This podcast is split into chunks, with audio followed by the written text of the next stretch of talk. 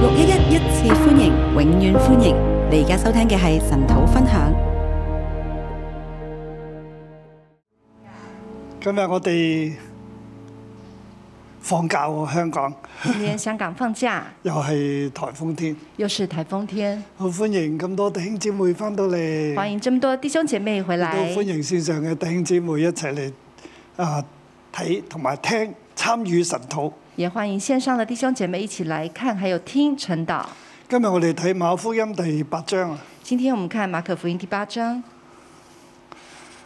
究竟聖靈今朝同我哋講乜嘢呢？究竟圣灵今天早上要跟我们说什么呢？我覺得今朝基督要觸摸我哋，我觉得今天今早基督要触摸我们，讓你明白，让你明白，讓我哋真真正正去走主耶穌嘅路，作佢嘅門徒。让我们真正去走主耶稣的路，做他的门徒。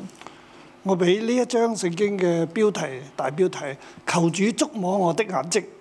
今天我给他这章啊的标题是“求主触摸我的眼睛，使我明白一切使我明白一切走主的道路。走主的道路”。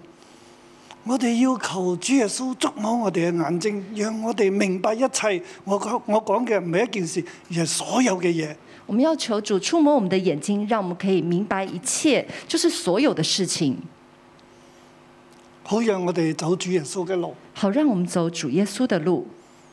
當時嘅啊、耶穌在地上嘅時候咧，耶穌在地上的时候，佢嘅服侍而家差唔多嚟到第三年啦，他的服饰差不多来到第三年，應該三年過咗去啦。已经三年过去，剩翻半年啫。剩下半年，喺呢個關口咧，在这个关口，啊、門徒係咪能夠明白咧？门徒是否真的明白呢？跟咗耶穌三年啦，佢哋明啲咩嘢咧？跟着耶穌有三年了，他们明白些什么呢？對我哋呢度所有嘅弟兄姊妹、線上弟兄姊妹嚟講，我哋跟咗耶穌咁多年啦，你明白乜嘢咧？对我们这边的弟兄姐妹，线上的弟兄姐妹，你跟随耶稣这么多年，你明白你些係什么？咪走緊主嘅道路咧？你是不是在主走主的道路呢？信咗咁耐啦，嗯信了跟这咗咁么耐久啦，，跟了这么久嗯同，世人有咩唔一樣咧？跟世人有什么不一样你呢嘅？思想、你嘅諗法、你所追求嘅，究竟有乜嘢唔同啊？你的思想、你的想法跟你追求的究竟有什么你不期待同？啊嘅係咩嘢咧？你期待的是什么定係呢？好多好多嘅唔明白啊？还是有很多很多的不明白呢？好多弟兄姊妹今日都唔明白啊！很多弟兄姐妹今天都不明點白解，我哋要有疫情呢？为什么会有疫情呢？點解我哋香港又要經歷社運呢？为什么香港会经历如社果运耶穌呢？喺度，點解我哋要經歷呢一切呢？如果耶稣在这里，为什么我们要经历这一切呢？有啲嘅人唔明白，有有些人不明白，佢選擇走自己嘅路，他选择走自己的路，甚至會離開教會啊，甚至离开教会、離開信仰。离开信仰，整個社會嘅震動、整个社会的震經动。濟嘅壓力、经济的压社力、會嘅風氣，社会的风气，將人帶走咗，把人带走了，讓人係冧咗啊信仰。让人垮了整个信仰。當時嘅門徒，当时的门徒，當時跟從耶穌嘅人。当时跟从耶稣的人，而家三年過咗啦，现在三年过去，佢哋仍然要做選擇。耶穌係咪神嘅兒子？他们仍然要做选择：耶稣究竟佢是不哋是對神耶的穌認儿子？識有幾多呢？他们对耶稣认识有多少呢？對馬可嘅群體，对马可的群体，耶穌呢一啲嘅教訓一路喺佢哋當中嘅口傳啦。耶稣的教训一路在他们当中口传，點樣幫助佢哋呢個群體繼續嘅行落去呢？怎么样帮助他们这个群体继续面下對去？羅馬帝國嘅統治，佢哋嘅一切越嚟越艱難。面对罗马帝國的統治，他们一切都呢越條来路越點艰走落难。去呢？这条路怎么走下去呢？去到係六十到八十年代嘅時候，到六十到八十年代的打时緊候，嗯猶太戰爭啦。那时候在打犹太战猶争，太人同羅馬人係打仗，犹太人跟罗马人打佢仗哋，要脱離羅馬而獨立啊！他们要脱离罗马而独立。羅馬帝國嘅追兵咧係咁追住佢哋追殺誒、呃、猶太人啊！罗马帝国的这些追兵不断的追杀犹太人，作為猶太人，你究竟係親羅馬咧，定係啊你嘅民族主義咧？作为犹太人，你究竟是亲罗马还是亲自己的呃民族主义呢？如果你係跟你自己嘅民族主義，你同羅馬對抗嘅，羅馬就會將你殺死。你若跟自己的民族主義跟羅馬來對抗，羅馬人就會把你殺死。而基督徒跟耶穌嘅人喺呢一個嘅處境當中咧，佢哋日佢哋更加艱難。而基督徒跟隨耶穌的人呢，他們在這個處境當中就更加的佢艱難。哋唔單止要喺羅馬同民族主義之間誒、呃有取向，他們不單只要在羅馬還有民族主義當中有取向，甚至猶太人都係討厭佢哋嘅，甚至連猶太人都討厭他們，猶太人都要趕佢哋走嘅。猶太人都要趕他們逼迫走佢哋嘅，要逼迫他們。唔好講到世界嘅吸引啊，不要講到世界的吸唔好引，講到社會嘅穩定，不要講到社會的穩定佢，哋生活嘅穩定，嗯他佢們哋生根活本的穩冇定啊。，他們根本就沒有。喺呢情況之下，佢哋又點呢？在這樣的情況下，他們怎麼辦呢？馬可福音就成書就喺呢段時間，呢、馬可福音成書就個在這信段息時就係間。俾佢哋，啊這個信息就是給他們的，俾我哋今日嘅人又係咁。給我們今天的人也是我這哋樣。所面對嘅比誒基督徒喺八十年代所遇見嘅，即係公元八十年所遇見嘅，我哋今日嘅情況係好好多啦，冇咁凄涼，冇咁慘。我們今天所面對的，比起在公元八十年代那些人所面對的，其實沒有這麼慘。應該講好太多太多太多啦，應該是說好太多太多起了，碼我哋都仲有法律保障啊。這起碼我們都有呃受到法律的保而障八。公元八十年嘅基督徒，佢哋毫無法律保障啊，而在公元八十年代，這些基督徒他們毫無亦法都律冇的保家族障，嘅保障啊。也沒有家族的保障，因為家族入邊好多人都係一係就羅啊馬。因為家族當中的人，有些人是羅馬，一係是羅咧馬就係猶太，即係民族主義；一呃有一些是屬於民族主有啲義，更加極端嘅就係呢個猶太主義啊，那有些更加極端的就是猶太主猶太義、教啊，猶太教。極端嘅主是義亦極都端會的逼主迫義，基督徒啊。也會也會逼迫基督徒正。如今日嘅以色列，極端嘅猶太教都會逼迫迫害基督徒啊。就像今天在以色列那些極端的猶太的教的人，也會逼迫基督徒。我哋認識嘅拉比啊，我們認識的拉比，佢嘅屋企啦都俾人掟火入嚟啊，掟啲污糟嘢入嚟啊。那他家裡也會被人家丟汽油彈、丟一些髒東西進去，因為佢係基督徒啊，因為他是基督徒，因為佢全講基督啊。因為他傳講基督。今日都唔俾人傳基督嘅，如果係極端嘅猶太教，今天這些極端的猶太教徒，他們都不准人家傳基督何的，況當時啊何況當時佢哋又點樣好珍惜呢個信仰保存落嚟，以至呢個信仰今日嚟到我哋呢度嚟幫助我哋咧？他們怎麼樣保存、珍惜這個信仰，以至於這個信仰來到我們這裡。我覺得第八章就係同佢講嘅，就要求主觸摸我哋嘅眼睛，所以我覺得第八章要跟我們說的就是求主觸摸我讓們我的眼哋睛，明白一切讓我們明白一切，走主耶穌嘅道路。走主耶穌的道路。所以呢卷書咧係俾當時嘅人啦，亦都俾我哋今日嘅人。所以這卷書是給當時的人，也是給我們現在的人。啊！呢度有三十八節聖經，這裡有三十八節的聖經，我我分將佢分為兩大段啦。把它分為兩大哦第一段段，係一節至到第二十節，誒二十一節第一段是一到二十一節。看了四經歷了四千人飽四千人的神蹟，你們還不明白麼？經歷了四千人吃飽的神蹟，你們還不明白嗎？耶穌行咗呢一個叫四千人吃飽嘅神蹟，耶穌行了這個讓四千人吃飽的神蹟，但係門徒還唔明白咩？但門徒還不明白就係嗎？呢二十一節聖經要講。就是這二十一節聖經要說的。那時又有許多人聚集，並沒有吃什麼。耶穌就叫門徒來話：我憐憫佢哋，誒、我要係祝福佢哋。那時有許多人聚集，並沒有什麼吃的。耶穌叫門徒來說：“我要憐憫他們，祝福他們。佢哋冇得食啊，幾日啦？他們有幾天都沒得吃了，佢同我幾日啦？佢哋冇得食啊！他們跟我幾天都沒得吃。我唔想佢哋餓住翻去啦，我不想他嗯們餓着回去，所以係啊誒、呃我要讓佢哋咧吃飽。所以我要讓他們吃飽。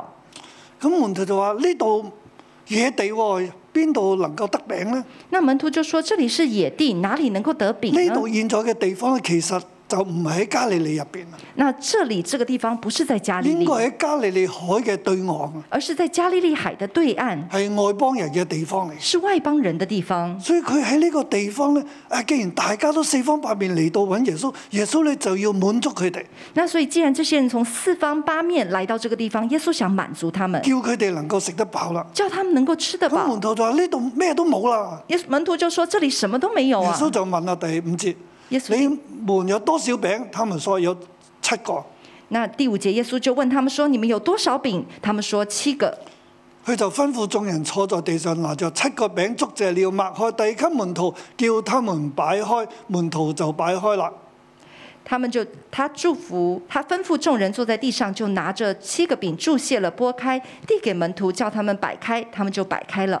仲有幾條小魚，还有幾條小耶魚，穌就祝福啦。耶穌也祝福了，然之後有喺眾人面前就擺開。然後也在眾人面前擺眾開。人呢都吃並且吃飽了，收拾剩下的零碎有七筐子，人數約有四千。眾人都吃了，並且吃飽了，收拾剩下的零碎有七筐子，人數約有四千。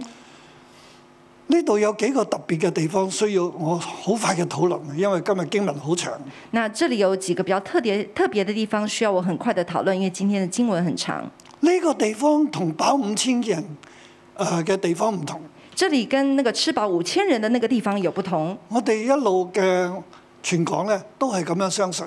我們一路傳講都是這樣相信嗰。五千人係喺加利利海嗰嗰個誒嘅西邊，那那個五千人呢，是在加利利海的西邊，係屬加利利嘅境領域，所以嗰度嘅人呢，係嗰、個神跡係行喺以色列入邊，所以那個是屬於加利啊、是屬於以色列加利利那邊。那所以這個神蹟是行在以色列而人當中現。在飽四千人嘅神跡呢，喺加利利海嘅對岸，那現在四千人神蹟是在加利利海喺的外對邦岸嗯人，之地，是在外邦人之所地。以呢度睇到就係耶穌，無論佢係喺猶太人嘅地方，所以耶穌不論是在猶太人的地方，喺外邦人嘅地方，在外邦人的地佢方，都可以行神跡啊他。都可以行神佢蹟。亦都要係向當地嘅人咧，透過呢個神蹟嚟認識佢。他都想這當地的人可以透過這個神蹟來即係認無識論他，係猶太人或者係外邦人，就是不論是猶太人還是外耶邦穌人，都係俾佢哋恩典，耶穌都給他們恩佢典，都喺你當中嚟行走嚟作事，都在他們當中來行走來做事，顯出佢係神嘅兒子。顯出他是神的兒子佢。要成為猶太人、外邦人所有人嘅救主，他要成為猶太人、外邦人所有人的救主。所以嗰度啊呢度咧，我哋就係有四千人啊。這裡就是有四千人，呢四千人代表四代表咧係四方啊，即係所有嘅人。這個四千人代表是四方，就是所有的人。佢剩翻咧就係食完啦，飽咗四千人啦，仲剩翻七個筐子。那這些四千人吃飽了，還剩下七個筐啊，呢子。度就係佢哋係屬神嘅，這裡七是他們係是屬屬神嘅，七是屬神的數字，所以外邦人都係屬於神。所以外邦人也是屬於神。而佢係飽五千人呢，而喂飽五千人呢，五係恩典嘅數字，五是恩典的數字，佢要施恩俾猶太人，他要施恩給猶太人，讓佢哋成為十二個支派。讓他們成為十二個所以支佢派。收翻嘅係十二個男子啊，所以他們收回就十二來男啊是有十二十籃，二十代表十二個支派。就是代表十二神個支俾派。猶太人有恩典，讓佢哋成為十二個支派。神給猶太係屬神人有恩典，可以成為十二個支派是屬而外神啊邦人的。咧，佢哋亦都要完全嘅屬於神，而外邦人他們也要完全的屬於係整神，呢呢兩個神蹟啊。是這兩個神前面蹟，記載得到第六章同埋第八章都記載啦，就是第六章還有第八章就所係記表載，示耶穌係佢係神嘅兒子，係猶太誒、呃要拯救猶太人，亦都要拯救外邦人。所以耶穌是神的兒子，他拯救猶太人，也要拯救外邦人。當然亦都顯出咧喺約翰福音嚟講咧，佢就係天上嚟嘅糧，啊當然，在約翰福音來說，他們也就顯出他是天上的糧，佢叫人係得救啊，他叫人得叫救，人係得飽足啊，他叫人得飽佢足，係從天上而嚟，他是从天上而来，去活喺人中間，他活在人成中為间，人嘅幫助，成為人的讓帮人助得，着救恩。让人得着救恩。佢就係天上嚟嘅糧，他就是天上来的就粮。好佢係救主嚟嘅嗰度表示出，这里也表示出他是救主，係係喺曠野當中在旷野当中，神嘅同在，神的同在，神賜下馬拿，神赐下玛曠纳，野就有馬拿。旷野就有玛纳現。在咧係神將呢個馬拿嘅真義係帶出嚟，就係救主啊！现在神把这个玛纳的真意带出来，就是佢他係是從救天主，上所差嚟嘅，他是从天呢個上係所約差翰福来。音所講嘅。这是约翰福音所说所。以我哋睇到呢度而家呢個四千人嘅神跡，起碼咧我哋啊、就知道啊原來有咁豐富嘅意義。所以从这个四千人人的神迹，我们就知道原来有这么丰富的意义。但係喺馬可福音呢度仲有特定嘅意義，我哋要講嘅。但在马可福音还有特定的意义，我们要说我哋睇十一節咧我到們看十三節啊。十一到十三节，誒、法利賽人咧就嚟盤問佢啦，求佢顯個神跡啊！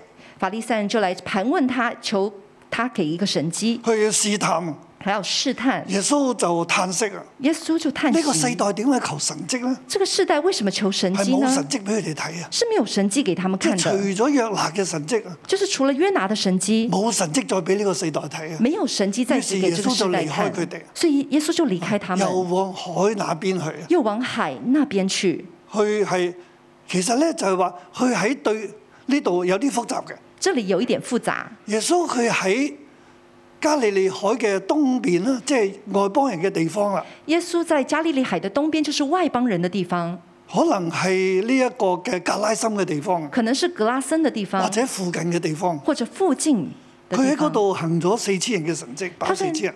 那里行了喂饱四然千人之後的咧神迹，就係再坐船翻翻嚟，然後再坐船回去，過翻約旦誒呢個加利利海，就去到呢一個嘅啊呢度所記載嘅大馬路他呃，就过了加利利海，来到大马鲁他。啊，可能呢個地方係馬加丹，可能这里是马加丹即，係提比利亞呢個城市咧再高少少，就是又未去到巴塞大。就是提比利亚再高一点，还没有去到马呃博塞大的地方。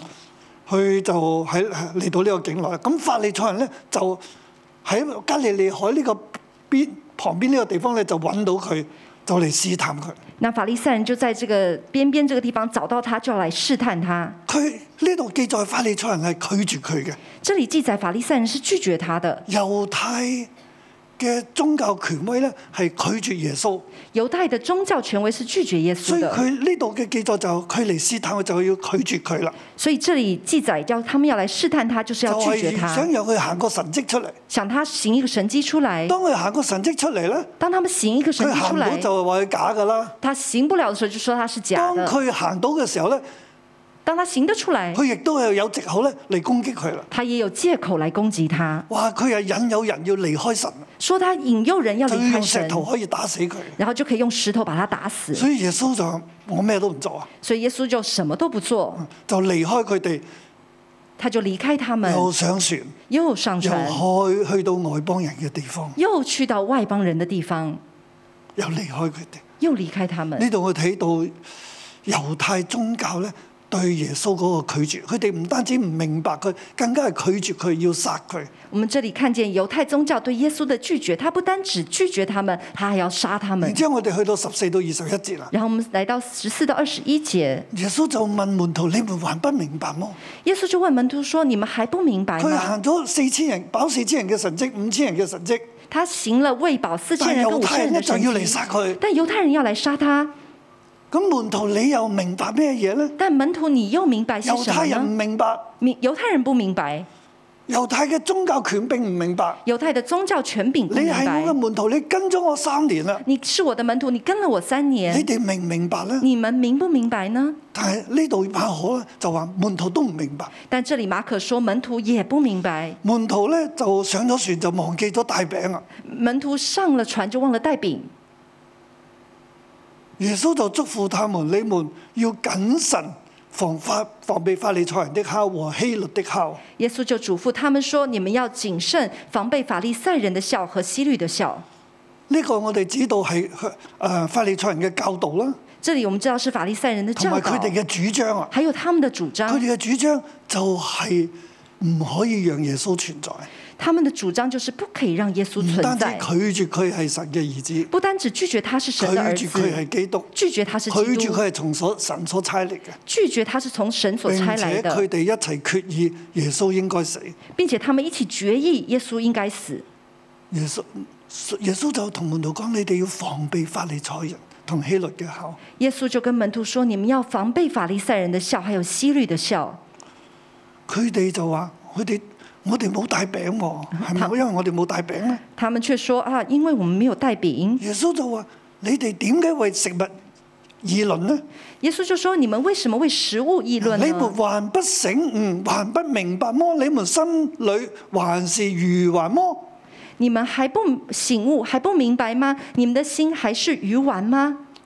三年啦，三年了，你仲係愚頑咩？你还是鱼仲丸唔吗？明白，仲唔醒悟咩？还不明白，还不醒悟吗？切飽五千人嘅神蹟，飽四千嘅神蹟，你仲唔明白？你仲喺度討論餅嘅事、地上嘅事咩？喂饱了四千人，还有五千人的神迹，你们还不明白吗？还在讨论关于吃的事情吗？你淨係討論世事眼見嘅事啊！你只討论世界世界上眼睛所你见到的睇事唔到吗呢？啲事背後屬靈嘅意義咩？你看不见这些事情背你后唔属灵的明意白义飽吗？四千人、五千人係咩意思咩？你不明白喂饱四千人跟五千人的你意唔思明白吗？有我喺度呢一切就可以發生咩？你不明白有我在这你里，这一睇切唔就可以到我发係生邊。個咩？你看不到我是谁你吗？仲唔認識我你咩？还不认识我吗？第十八節啦，第十八节，你們有眼睛看不見，有耳朵聽不見麼？你们有眼睛看不见吗？有耳朵听不见吗？也不記得麼？也不记得我吗？擘開那五個餅，分給五千人，你們收拾的零碎裝滿了多少籃子呢？他們說十二個。我拨开那五个饼分给五千人，你们收拾的零碎装满了多少篮子呢？他们说十二个。嗱，五千人五千人，幾條魚，五千人咧就可以仲食剩十二籃。呃，五几条鱼，根据五千人就可以吃剩下十二篮，七個餅七个饼分俾四千人，分给四千人，有七個框子裝滿。就可以用七个筐子装满。呢度一個係屬神嘅，一个是属神一的，個係十二支派嘅，一个是十二嗯支同埋派，恩典还有恩典，係神嘅心意。是神的你心意哋。仲唔明白咩？你們还不明白吗？十二籃啊，十二篮，七個框子啊！七个筐子，嗱，呢度係唔同嘅容器嚟嘅，籃同埋筐子。猶太人就用籃啦，外邦人就用啊筐啦。那这是不同的容器。猶太人就用篮，然后外邦人就用嗯所以筐你。哋仲唔明白呢兩個神蹟？他说：“你们还不明白这这几个神迹唔吗？明白十二籃咩意思？七個筐子係咩意思？还不明白十二篮的意思，七个筐子的意思吗？七係神噶，七是十二神，係十二支派啊，十二是十二支派五，千係恩典啊，五千是恩典，四千係所有人啊。四千是所有人。你知道我喺度，呢一切就發生。你知道我在这里，这一切就发生。你知道我係邊個咩你？知道我是谁吗？猶太人嗰啲權兵法利賽人要殺我啦，这些犹太的权柄、法利赛人要佢哋杀拒絕我他们拒绝我。難道你哋都係咁咩？难道你们也你是这哋样咩都吗？睇唔見，只係睇到啲餅。你们什么都看不见，你只看哋见咩都唔饼。記掛，只係記掛有冇得食。你们所有事情都不记挂，只记挂有没有得吃。好似我哋今日咁， 好像我们今天讲，我哋今日好睇重嘅係經濟，我们今天很看重经济、我哋嘅工作，我们的工作、我哋嘅社會，我们的社会，我哋好睇重呢一啲。我们很看重这一些。但係我哋睇唔到呢七個男子，誒十二個男子七個康子背後嘅意思。但我们看不见十二个篮子、七个筐子背后的意思耶。穌話：我唔行神蹟俾你哋睇啦。耶稣说：“我不行神迹佢给你行们咗呢看兩個了，神蹟喎，我行了这两个神迹了。呢兩個神蹟嘅兆頭你哋睇唔到咩？你哋仲唔明白咩？这两个神迹的兆头，你们还不咁明大白嘅吗？神蹟，你們還要求神蹟麼？这么大的神迹，你们还要求神迹吗？對我哋嚟睇咧，对我们来看，今日我哋經歷咗好多神蹟啊！今天我們經歷了很多神對迹，八十公元八十年嘅基督徒嚟睇，啊佢哋都經歷好多神蹟啊！對公元八十年代的基督徒來說，他們也看見很多神迹，但係佢哋仲要求神蹟咩？但他們還要求神迹嗎？如果你係咁，你唔明白，再冇神蹟俾你睇啦，如果这样子你还是不明白，就再没有神迹给你因看，為神蹟已經好明顯。因为神迹已经很明显了。所以呢、個你係咪有去到以賽亞所預言嘅？以賽亞書第六章所預言，你是不是要去到以赛亞书第六章所预言的以？賽亞問神呢個情況要去到幾時呢？以赛亚问耶稣问神说：“这个情况要去到几时呢神話俾以賽亞書，佢我要讓佢哋嘅心蒙了油，耳朵發沉啊！？”神告诉以赛亚说：“因为他们的心蒙了油，耳朵发沉，佢哋聽卻唔明白，看卻看不見啊！他们听却不明白，看却看不免得见，佢哋回轉過來，我就醫治他們。免得他们回转过来，我就医治他们。佢哋已經夠啦，佢哋已經拒絕神啦，他们已经够了，他们已经拒佢绝哋已神啊經了。”完全嘅瞎眼，你再行幾多神蹟都冇用啊！他们已经完全的瞎眼，你再行我多唔少再神迹都没有觸摸佢用。哋嘅眼睛啊，我不再触摸我他们唔的再眼讓佢哋睛，睇得到我啊！不再让他们看得见，我要讓佢哋消滅啊！我要让他们消灭，由得佢哋消滅啊！任由他们消灭。弟兄姊妹，弟兄姐妹，我哋信耶穌我们信耶稣，喺今日作今日嘅基督徒，做今天的基督徒，我哋係咪先知以賽亞所預言嘅嗰啲人？我们是不是先知以赛亚所预言的那些人啊神呢？所講嘅要被棄絕嘅嗰啲人，神所说要被弃绝的那些人，我哋點樣唔被棄絕呢我？们怎么样不被其弃實我哋绝？都好低嘅，其实我们都很我哋低，都係黑眼我嘅，们都是瞎眼我，哋都係關心餅嘅，我们都是关心我哋饼都係的，關心有冇得食我们嘅。都是关心我们的吃的。但係我哋點樣樣可以去到唔被棄絕呢？但我们怎么样可以去到不被弃绝呢？我哋要求主觸摸我哋，我们要求主触摸我们，好似當時嘅門徒，佢哋要被主觸摸。好像当时的门徒他们被主触摸。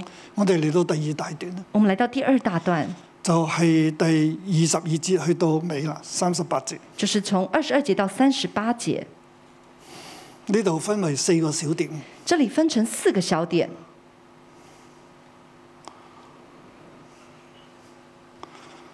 經歷主嘅觸摸，经历主的触摸，逐步看見。逐步看见。呢度白菜大嘅核子，这里博塞大的瞎子，啊耶穌佢哋就嚟到白菜大啦。耶稣他们来到博塞大，白菜大應該係誒馬呃加丹嘅上邊啦，博塞大在马加丹的上面，嚇佢都係好靠近，係比較靠近該撒利亞腓立比嘅地方，它比较靠近该萨利亚菲利比的地即係方，喺加利利海嘅北端啊啦，就是加利利海的北边即係北端啊北北端。嚇。當然佢係屬於呢一個嘅加利利嘅領域嚟嘅，当然，它是属于加利利 的领域。係誒呃呢一個嘅該撒利亞腓立比咧就已經出咗加利利㗎啦。那该萨利亚菲利比已经离开了加利利，佢哋去到白菜大呢個地方，有人帶一個瞎子嚟求耶穌摸他。耶穌拉着瞎子的手，領他到村外，就吐唾沫在他眼睛上，按手在他身上，問他：你看見了什麼？他们来到博塞大，有人带一个瞎 子求耶稣摸他，耶稣拉着瞎子的手，领他到村外，就吐唾沫在他眼睛上，按手在他身上，问他说：“你看见什么了馬可特登記載呢一段嘅聖經。？”马可特别记载这一段的圣经。去到最後咧，我哋又睇到咧喺啊耶利哥咧，又有一個嘅瞎子嘅喎。我在这里，我们看见到最后呢，在耶利哥的时候也有一个但係瞎喺子，白菜大呢個地方又有一個瞎子喎。在博塞大这里也有一个呢瞎兩個瞎子，子都係耶穌醫治佢嘅。这两个瞎子都是耶稣医治他的。咁喺白菜大呢個核子嘅特別嘅地方咧，在博塞大这个瞎子特别的地方呢，就係耶穌好似濟公咁啊！喺呢度， 就耶稣很像济公， 佢求耶穌望，耶穌就拉住佢，領佢到村外啦。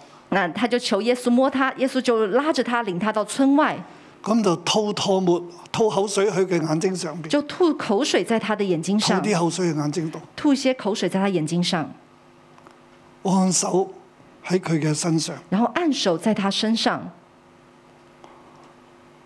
吐口水喺佢眼睛，吐口水在他眼睛，按手喺佢身上。按手在他身上。我相信就係按去領受聖靈嘅地方，佢嘅腹部啊，我相信就是按手在他领受圣灵的地方，就是他的人腹嘅腹部，中咧係耶和華嘅燈，因为人的腹中是耶和华的灯。去吐口水。他吐口水，就係佢嘅話，就是他的话，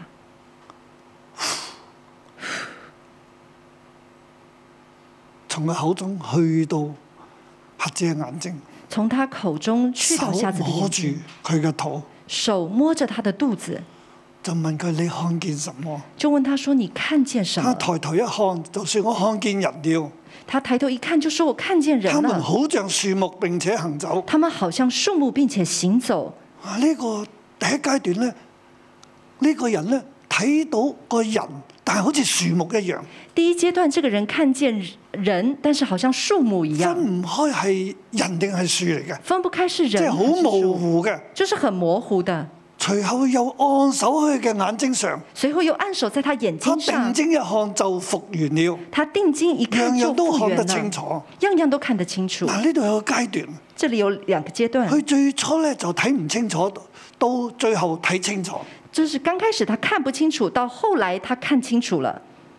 耶穌吐口水嘅眼睛，耶穌哦按手去腹部，耶稣吐口水在他的眼睛，然后按手在他的腹部然，之後咧又第二次咧又再按手去眼睛。然后第二次又再按手在他的眼睛。呢度係咪耶穌功力唔夠呢？这里是不是耶稣的功力不够要呢？兩次呢？需要一两次呢？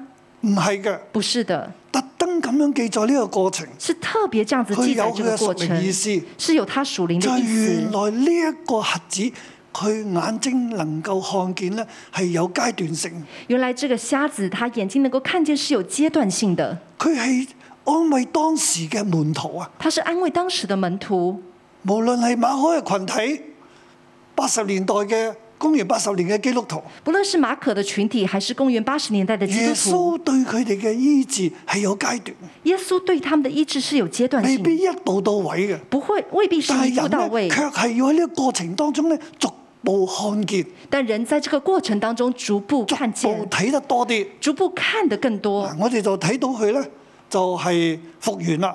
我们就看见他复原了。耶穌就打發佢翻屋企喎，耶稣就打发他回就家呢，條村你都唔有，你快啲翻去啦。就连这条村子你都不要进去，嗱，赶呢赶個快啊人回咧家。嗯冇耶穌冇叫佢跟住佢喎，这个这个人，耶稣没有叫他跟着他但係，就叫佢翻屋企。啊就叫他回家。即係呢個人嘅睇見咧，就是这个人的看就係见肉眼嘅睇見，是肉眼的看见，肉眼逐步嘅睇見，肉眼逐步的佢看见，身體嘅醫治逐步嘅康復。他身体的医治逐步的康但係肉复，眼嘅睇見。但肉眼的看又见係咪一個最終嘅目的啊？又是不是一个呢最一個终的神目蹟的最？終嘅目的就係叫你肉眼能夠睇見嗎？唔係嘅，这个神机难道就是叫你肉眼能够看见吗？不是的，仲有更深嘅。还有更深的。 呢個只係肉眼嘅睇見，只係第一步啫。肉眼的看见只是第一步，我哋嚟到睇第二步啦，我们来看见第二步，二十七節至到第三十節，二十七到三十节，就係、門徒看見耶穌係基督，就是门徒看见耶稣是基督佢，哋睇見耶穌就係基督啦。他看见嗯耶耶穌稣就問是基督佢，問就帶佢哋去到該撒利亞腓立比啦，耶稣就帶他们到该萨利亚菲從利巴比，塞大就去到該撒腓立比，即係出咗加利利啦。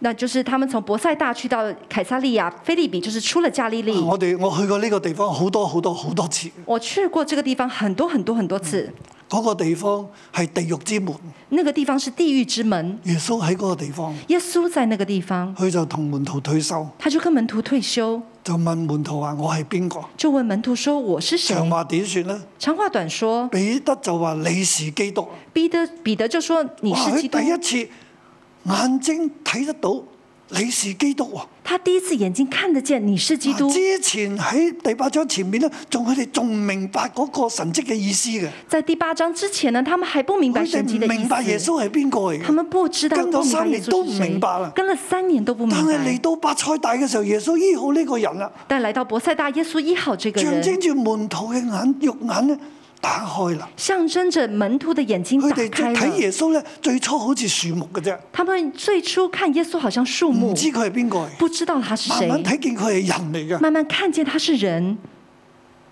但係現在再睇咧，但現在再看佢係基督。他是基督，哦，你係是基督啊！你是基督，你唔你唔係其他人，你不是其他人，唔係施死約翰啊，不是施洗約亦翰，都唔係以利亞，也不是以利亞，你又唔係任何一個先知，你也不是任何一個先知，你是基督。你是基督。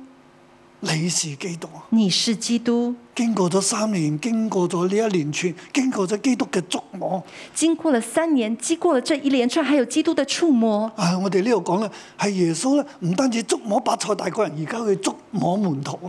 我們這裡講，耶穌不單只去觸摸伯賽大的這個瞎子，他佢也哋觸將摸佢門哋徒，帶到呢一個該撒利亞腓立比，他把他帶到該撒利亞菲利比，同佢哋退休啊，跟他們退休，為佢哋祈禱啊，為他們禱叫告，佢哋眼睛打開啊。叫他們的眼睛打開。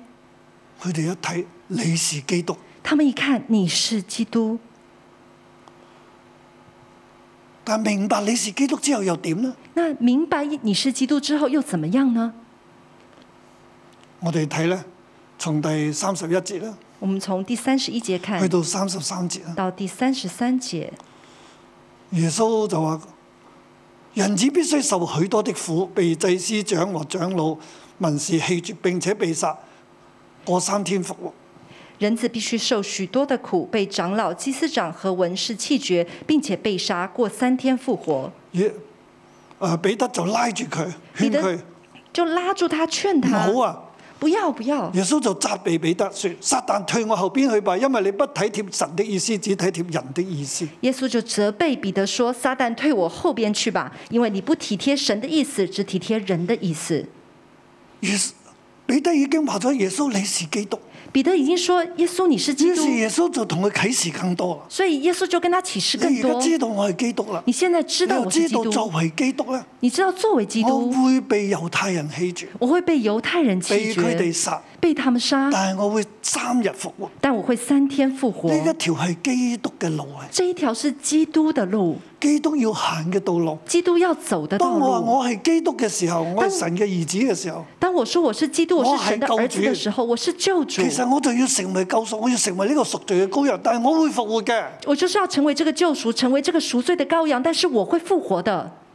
彼得就話唔可以啊！彼得就說不可你係以，基督，其實基督你係呃天國嘅王嚟㗎，你是基督，你是天國的王你，會復興以色列㗎。你會復興以色列的，你會將羅馬人打走噶，你會把羅馬人打走的。彼得係咁嘅意思啊。彼得是這個嗯意所以思，佢話你係基督咧，都係地上人所謂人嘅人嘅諗法嚟。所以他說你是基督，其實也是地上人的想法。俾耶穌同佢講唔係咁嘅，耶穌就跟他說不是這樣，我係基督，我我是基要督死嘅，。我要死的。彼得就話唔可以啊。彼得就說不可以，耶穌就話：撒旦推我後邊去吧，耶穌啊，彼耶穌就說：“撒旦退我你後面去吧。係體貼肉體，唔你是體體貼神。貼肉體，不體貼神。你肉體梗係好希望我哋好風光啊，你肉體當然希望我們很風光，但係神嘅意思唔係咁，但神的意思不是這樣。神嘅意思係基督就要救贖，神的意思是基督就要救為救贖，贖付贖價。為救贖付上贖價。但神嘅大能會叫我復活。神的大能會叫我復活。耶穌觸摸佢哋，讓佢睇見佢係基督，耶穌觸摸他們，讓他們看見他是基讓他們明白，督讓他們從明好唔白，明白去到明白佢係基督，從很不明白去到明白他是從基明白督，佢基督呢、個基督嘅觀念又要改變喎。從明白基督，但是明白基督這個觀念又要改基變。督唔係風光啊，唔係而家就戴個皇冠，我哋就帶兵起義啊，唔係啊，基督不是風光，現在戴個皇冠就帶兵起嗯唔係義，搞革命啊不，是搞革命，唔係建立地上嘅王國啊不，是建立地上的我哋係建王立國，天國啊我。們是建立而建天立天國。國嘅方式係我哋要走屬神嘅道路，而建立天國的方式是我們要走遵屬神從的神道嘅路旨意，，我們要遵從神的旨意我，哋要係擺上自己。我們要擺上自己。所以最後嗰段耶穌同你講：若有人要跟從我，就當捨己，天天背起他的十字架跟從我。所以最後這一段，耶穌說：“若有人要跟從我，就當舍己，背起自己的十字架來跟從我。凡救掉自己性命的，必喪掉生性命；凡救自己生命的，必凡喪為掉我生喪掉命；生命的，必救了生命。凡為我喪掉生命的，必救我了一生初命。”信嘅時候，我就讀呢段聖經，就背呢段聖經，但我都唔知咩意思。我初信的時候就背對讀這段聖我經，相背信你這段聖經都係㗎啦啊都不知道什麼意思。我相信你我也哋是要的。捨己，要跟從主。我們要舍己，要跟從但係我主，哋唔明白啊！但我們不明白，我哋完全唔明白啊我。們完全不明白。但係嚟到今日，聖靈要觸摸我哋，但來到今天，聖靈要觸摸我們，讓我哋從明白去到明白。让我们从明白去不明從白去到明白明當白，中又有偏差，我哋要去到正確，从明白当中的偏差又要去到正确我。哋要走耶穌嘅路，我们要走耶稣的路，捨己服舍侍己神。服侍神。我哋唔要參與任何嘅革命，我们不要参与任何的革命，我哋要跟從主。我们要跟从主。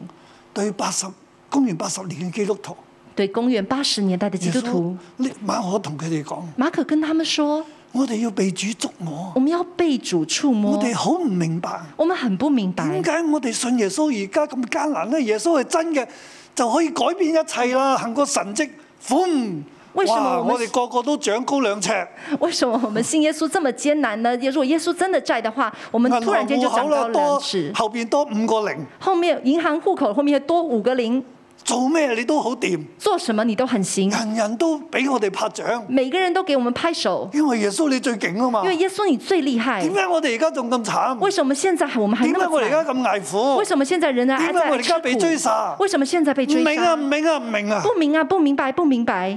馬可話：马可说，真係唔明啊！真的不明但白係我，哋需要主嘅觸摸，但我们需要主的触摸，眼睛要打開。哦眼睛要唔打好淨係开，睇住屬靈誒地上嘅事，不要只看见唔好地淨上的係睇事住，肉體嘅事不，要只看见唔好肉体淨係的掛住事有。冇得食，不有要冇得食唔係絕對嘅，不要只即係唔看着係有没有永得恆吃嚟嘅，因为有没有得吃不是绝对，有耶不是永穌先至恒。係永恆，有耶穌耶才是永穌恒係真正嘅基督。耶稣是真正的佢係基神嘅兒督子，他是神的儿子。求主觸摸我哋，求主触摸我们，我哋可以行得過，我们可以行得过，我哋可以勝過呢一切嘅艱難我。们可以胜过这你一切睇下的耶艰穌难死。而復活㗎。你看耶稣死而耶复穌活，係好艱難嘅耶穌是有條路，很艱難這今日條路我哋同佢一齊行呢條艱難嘅今天路，我们跟他一起走这但係条我哋艰难的會復活路㗎，但我们会佢复係活的萬。主之主、萬王之王。他是万主之主，万我王哋之現在王。面對呢一切嘅艱難，我哋唔好放棄，我们现在面对这一切我哋艰要难，求不要主放觸摸，弃。讓我哋睇見佢。我们也求主触摸，明让我们白看见佢他，我哋嚟明白跟他從佢，跟从他。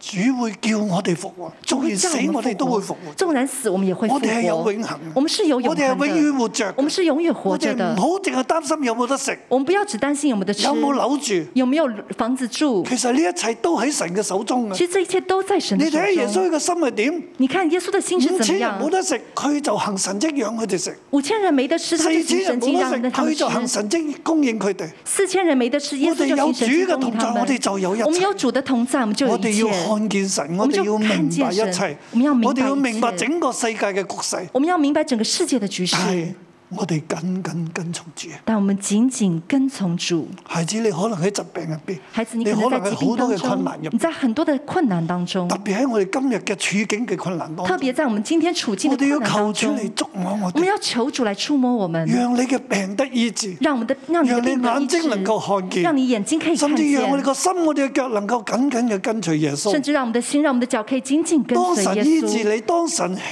起你，當当神神讓你医治睇見你，。兴起你，让你看见你，就知道你生命嘅方向唔再要係同從前一樣。你就知道你生命的方向不再跟从前我哋一要样。存一個開放嘅心，我们要存一个开放用的信心心，用信心好，似當時八十年代嘅公元八十年嘅基督徒一樣。好像八公元八十年代的基督徒一我样哋要，謙卑落嚟。我们要谦卑下神来啊，。我唔明白，神啊，我不明白，但你會讓我逐步明白。但你会让我逐步明白，我要看見你。我要看见你。我相信基督，但係我嘅信念都可能有偏差。我相信基督带我的信念都可能有偏我差願，意放低我嘅框框。我愿意放下我的框框。神啊，神啊，向我顯現你自己，向我显现你自讓我己，更認識你。让我更认识我要你，跟隨你。我要跟随你。阿 Man，阿门。主，我们要来跟随你，好不好？这时候我们一起站立，求神开启我们心里面的眼睛。虽然我们面对所有的困难，但是耶稣在我们当中，他都与我们同在。Amen。虽然道路崎岖，困难险阻。但我心中知道，你一直都在。不能明白为何担子重担，但我始终相信你一直牵着我。一起来宣告，大山为我挪开，